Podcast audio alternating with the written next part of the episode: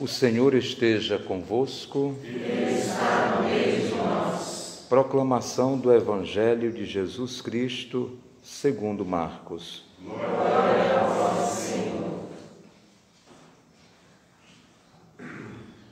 Naquele tempo, Jesus e seus discípulos chegaram à outra margem do mar, na região dos Gerazenos.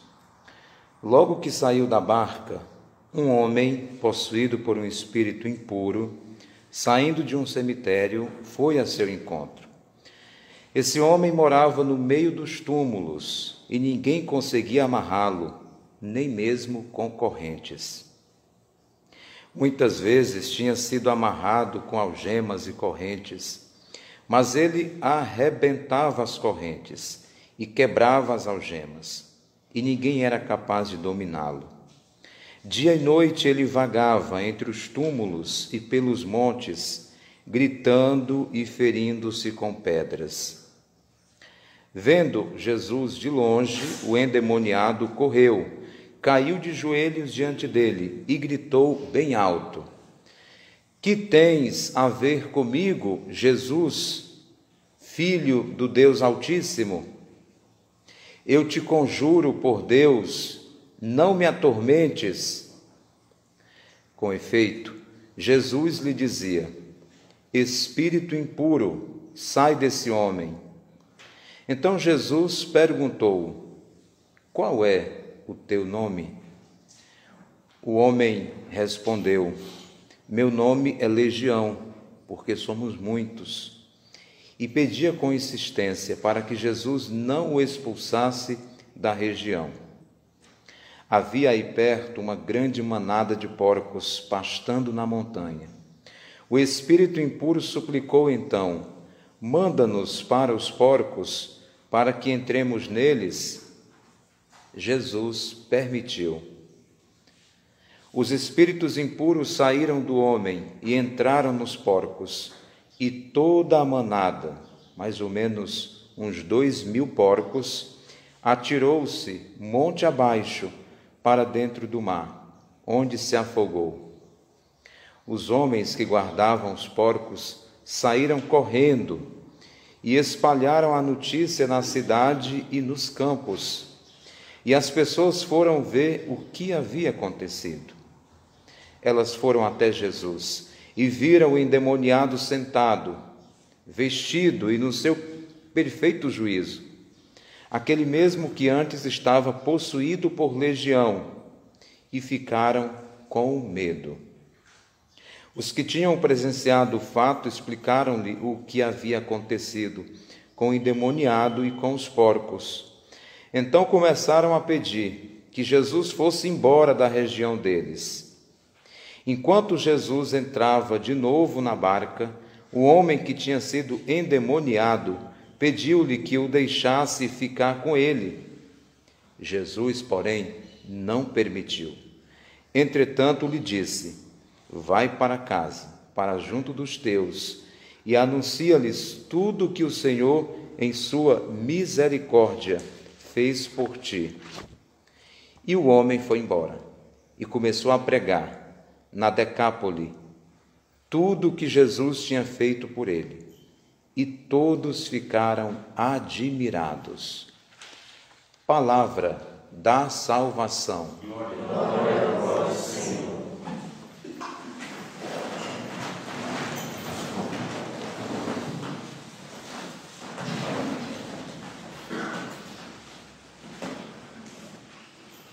Os irmãos e minhas irmãs, eu agradeço a presença, a presença do Padre Anderson ele estava participando desse encontro da renovação carismática aqui na Canção Nova e hoje ele veio com celebrar comigo nessa parte da manhã, nessa missa das seis horas.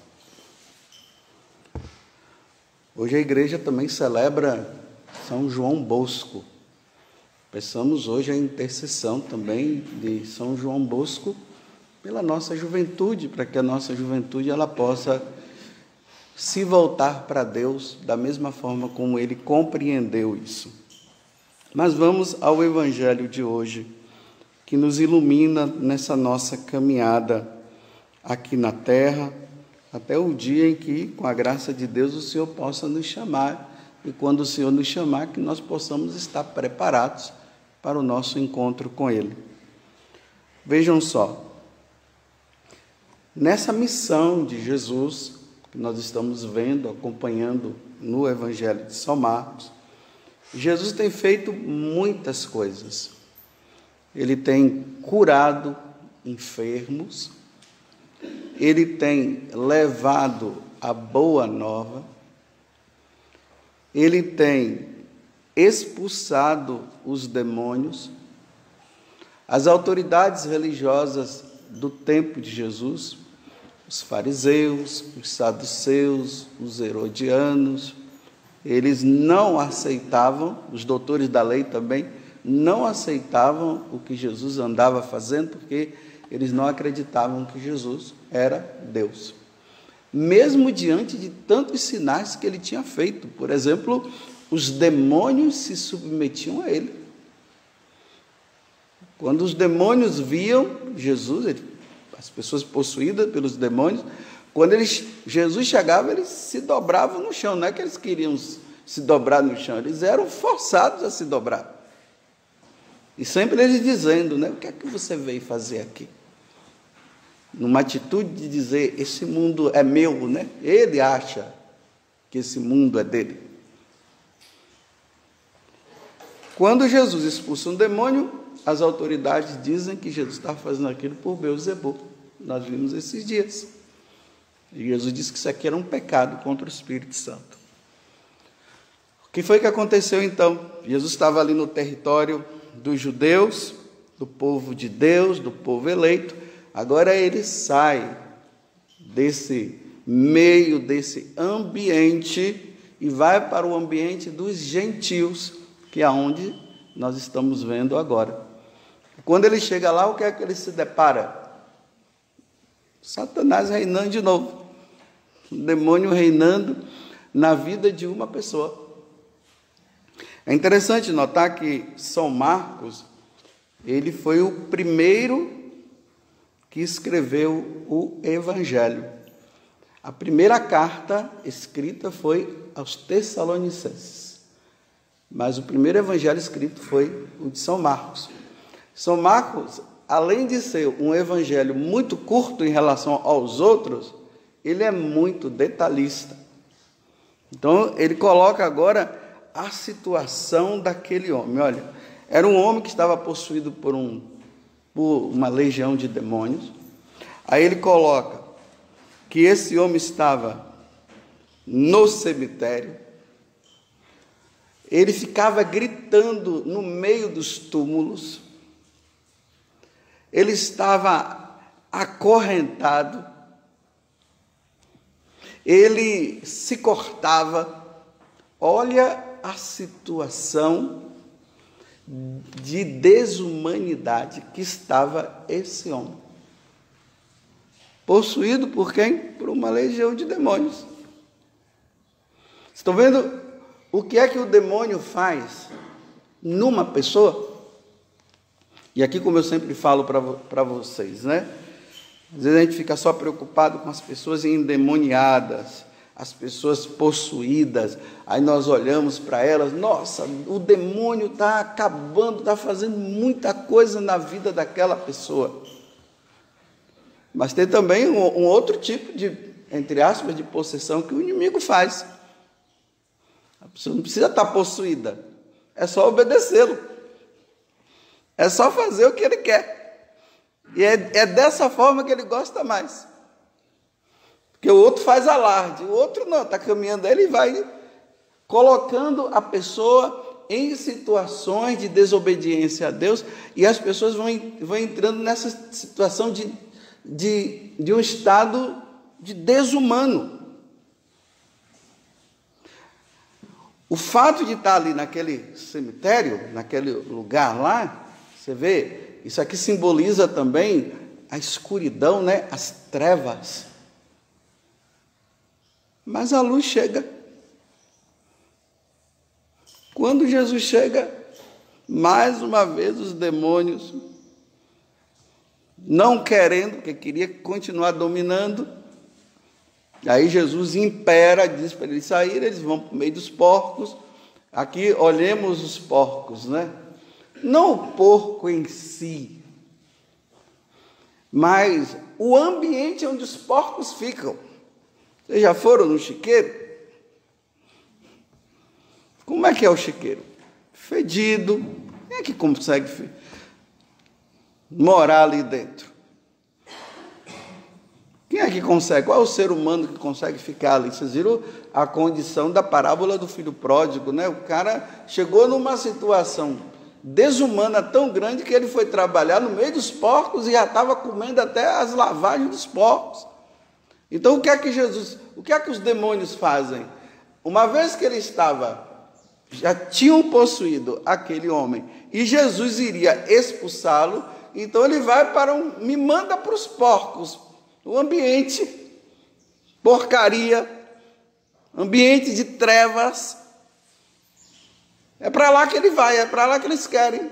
Já que não pode ir para é, para o corpo de outras pessoas, então vai para os porcos. Os santos padres falam isso, né? Vai para os porcos, então. E aí essa situação, né? Você vê que depois que ele é livre, aí os caras olham para ele e vê que o mudou o semblante, o homem estava melhor, o povo ficou assustado, mas viu que a vida do homem agora mudou. Então, eles ali vão e vão contar para o povo da cidade: olha o que aconteceu, aquele homem que andava desse jeito, possuído pelo demônio, aquele tal Jesus né, veio lá e expulsou, os caras foram e viram. Aí agora eles se deparam com uma coisa: eles viviam da criação dos porcos, era a sobrevivência deles, e agora eles olham para Jesus e dizem assim: a gente vai ter muito prejuízo com esse homem aqui. Então nós não aceitamos, vai embora, sai daqui. Você vê a situação de escravidão que a pessoa está? Então, o cara que estava possuído, ele aquela vida que ele levava, ele não enxergava, não, ele não via. Ele era dominado por Satanás, pelo demônio. Os demônios é que agiam na vida dele. Ele não via o estado que ele estava.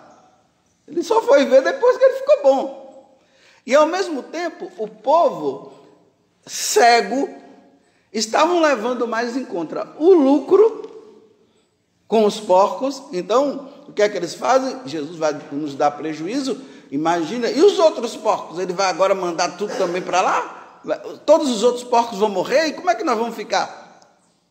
No afã de não perder, de não ficar numa vida de miserável, ele diz: sai daqui, Jesus. E o que é que Jesus fez? Foi embora.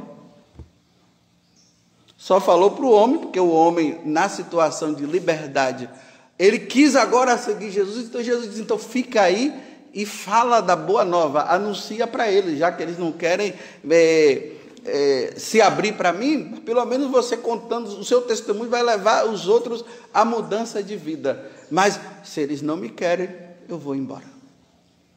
E ali diz que Jesus livremente entrou na barca, foi embora. Mais uma vez eu quero trazer aqui para vocês isso que é o que eu ando falando. E eu vou ter que ficar falando isso muitas vezes para ver se entra isso na nossa cabeça. A vida com Deus, a resposta vai sempre depender de nós. Se uma pessoa não quer Deus na vida dela, ele não vai forçar. Não adianta as pessoas ficarem dizendo, porque isso aqui é, nós precisamos entender. Existem pessoas que vivem dizendo por aí que aquela outra pessoa não se converteu porque Deus não quis. Eu tenho rezado, mas aquela pessoa não se converte porque Deus não quer. Aí a pessoa fica aborrecida e dizendo que Deus não está do lado dela, porque que Deus permite que meus filhos, sabe lá quem, o meu esposo ou a minha esposa, continue nesta vida que está, porque, porque que ele não muda? Aí eu falo assim para as pessoas: olha, muito mais do que você querer, que aquela pessoa ela se salve e saia daquela vida muito mais do que você. Deus quer muito mais. É Deus quem quer muito mais. Só que Deus não vai forçar. Se a pessoa não quer, Deus não entra. Eu não sei se essa liberdade que Deus nos deu, isso é bom ou é ruim. Né? Não seria bom nós todos, nós todos sermos programados? Assim, olha, todo mundo nasceu, é tudo já para Deus, aí tudo bonitinho, todo mundo fazendo o que Deus quer, do nada ninguém peca, todo mundo adora a Deus e, e que maravilha. Não seria bom assim? Seria, não seria bom não, meus irmãos, seria ótimo. Só que existe uma coisa entre Deus e nós. Deus não quer que ninguém o ame de forma programada e nem de forma forçada. Deus quer que nós livremente façamos a nossa escolha. Adão e Eva, vocês estão vendo do fruto do bem e do mal lá? Ah, sim. Olha, eu aconselho vocês a não comerem daquele fruto. Porque se vocês comerem, vocês vão morrer. Olha a liberdade agora que ele está dando escolha. Se vocês quiserem ser felizes, não comam. Mas se vocês quiserem morrer, comam. Mas Deus não mandou eles comerem. A serpente veio e enganou, eles comeram livremente. Deus não vai forçar ninguém. Eu não estou aqui forçado. Eu não sou padre eu não sou, não me tornei sacerdote forçado. Aí Jesus me chamou, para que, que você me chamou? Agora eu vou ter que te obedecer. Não. Livremente eu dei a resposta. Eu estou na igreja católica não por peso. A igreja católica não é um peso na minha vida, pelo contrário, ela tirou todo o peso das minhas costas. Eu sou católico por livre e espontânea vontade. Não é por forçar, não. Ninguém me forçou. Agora, no decorrer da minha vida, eu fui compreendendo. A liberdade que Deus me dá tem consequências consequências de salvação ou consequências de perdição. Mas Deus vai sempre nos iluminar como ele me ilumina e ilumina você. Ele vai sempre dizer: olha, isso aqui, se você continuar nessa vida, isso vai, você vai viver dessa forma. Olha, se você viver da outra, também. Você escolha.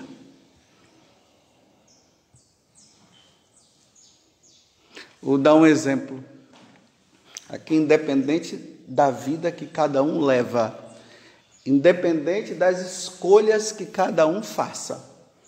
Cada um é livre para ser dessa religião, ser daquela outra, todo mundo é livre, embora Deus não queira, mas cada um é livre.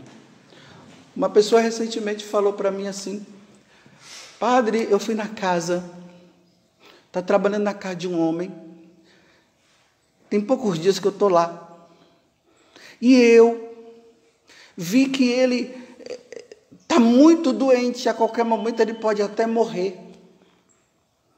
O Senhor não podia vir aqui não para o Senhor dar unção dos enfermos para ele e atender a confissão dele? Olha,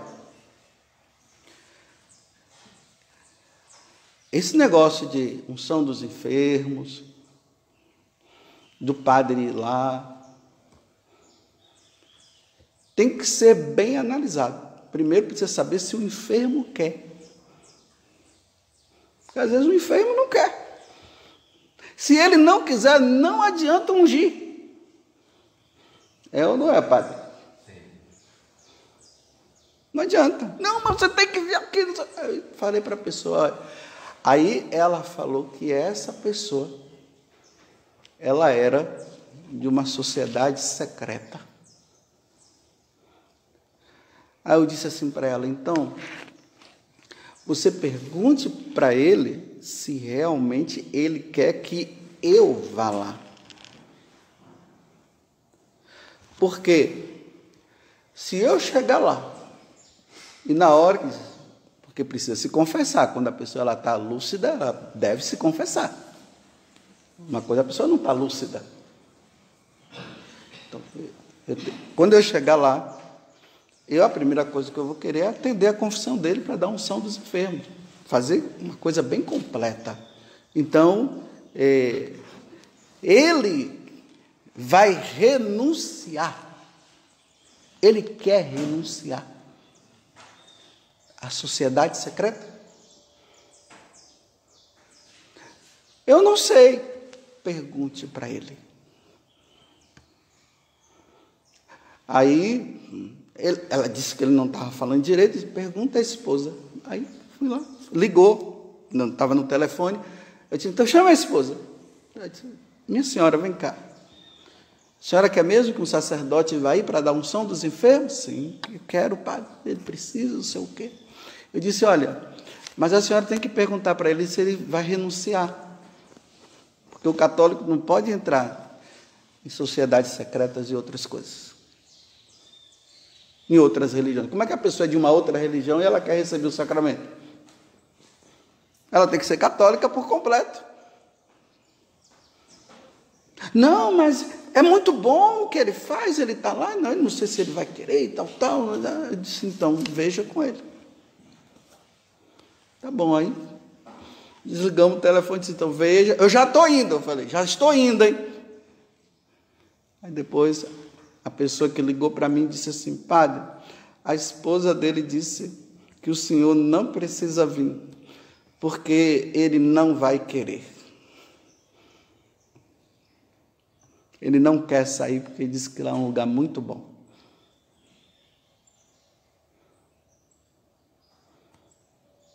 Cada um é livre para fazer suas escolhas.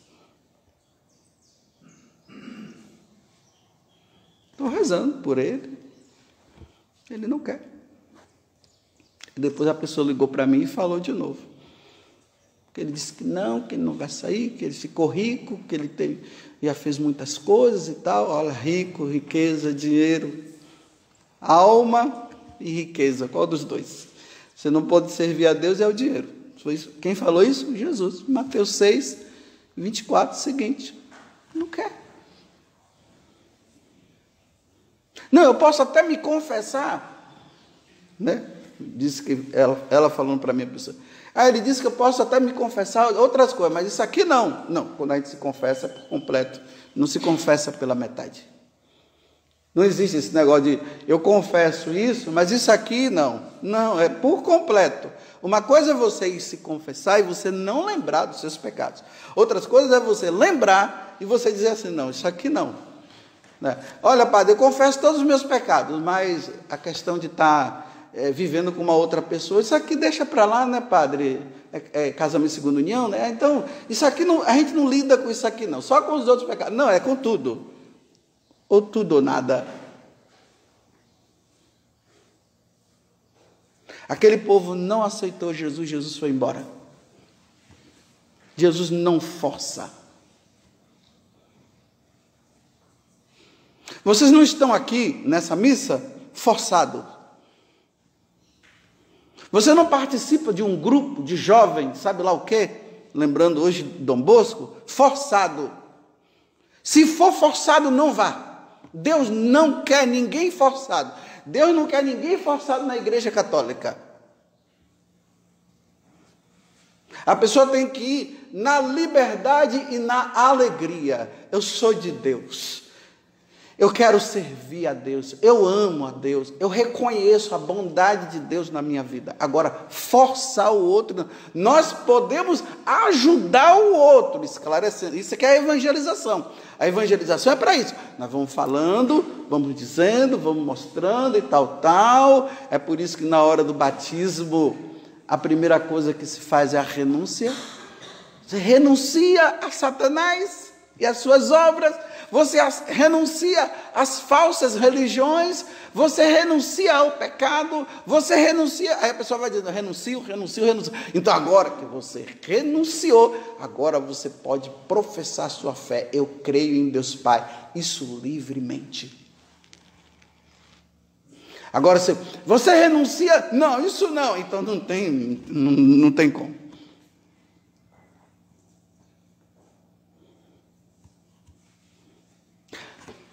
Deus salvou todo mundo. Mas a resposta de salvação cada um vai dar no decorrer da vida. Por isso que a mãe vai ensinando os seus filhos e o pai também vai levando seus filhos, vai mostrando, vai rezando. Ontem uma pessoa mostrando o filho dela para mim, dizendo, mostrando que estava cant cantando músicas de igreja e tudo mais. Eu disse, é assim que faz. A criança tinha nascido há pouco tempo. Aí eu disse, é assim que se faz. A criança já vai ouvindo. Só que quando chega nessa fase aí da adolescência, principalmente, mas principalmente ainda na juventude, quando a pessoa entra na fase adulta, agora é ela que decide se ela quer continuar ou não. Os pais já fizeram tudo. Aí a gente encontra pais por aí dizendo: ai, padre, eu estou frita. Eu estou frito. Por quê? Porque meu filho não quer saber de Deus. Eu disse, mas a senhora mandou eles não quererem Deus? Ela disse: não. Então, onde é que está a culpa da senhora? Foram eles que quiseram, não foi? Foi. Então, minha senhora, meu senhor, isso não é fácil? Não, não é fácil, não. Eu sei que não é fácil. Não estou nem dizendo para a senhora e o senhor ficar com o coração assim, ah, então tá bom, eu estou livre, a culpa não. Não, é, é para sangrar de choro. Porque você está vendo que seu filho pode estar tá se perdendo e vai se perder um dia. Mas forçar não pode. E é adulto. Não dá para forçar. Aquela história daquele homem que leva a mulher para a igreja, ele fica lá no carro. Antigamente ele ficava lendo o jornal e agora fica no celular. A esposa diz: Meu bem, vem participar da missa. Essa é coisa sua, e fica lá. Bom, né? Marido bom, né?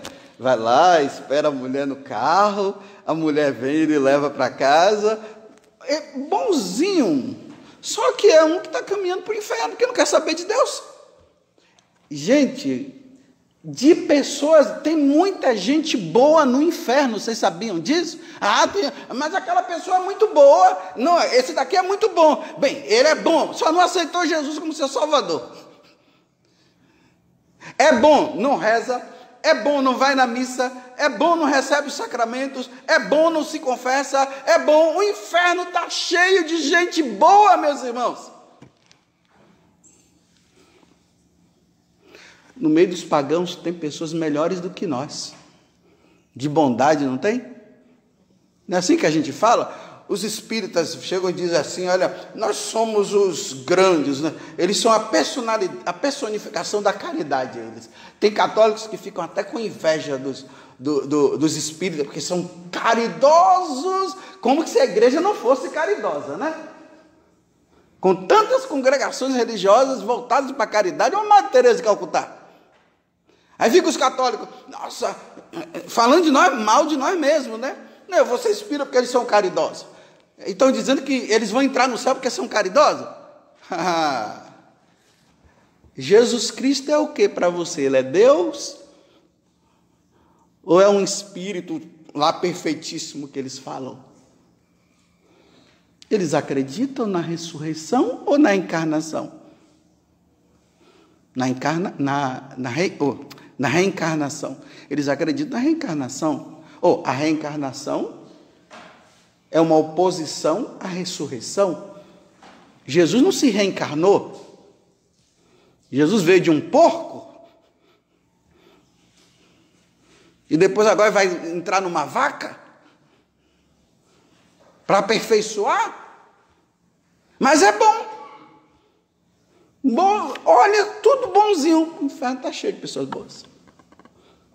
Não é a caridade que salva, são Paulo falou na carta aos Efésios: quem é que salva? Jesus Cristo. Aí sim, depois que eu aceito Jesus, eu, vou ser, eu não vou ser bom, eu vou ser ótimo. Eu vou ser bom, vou ser caridoso. A caridade expressa no amor de Cristo. Pronto. Vocês entenderam?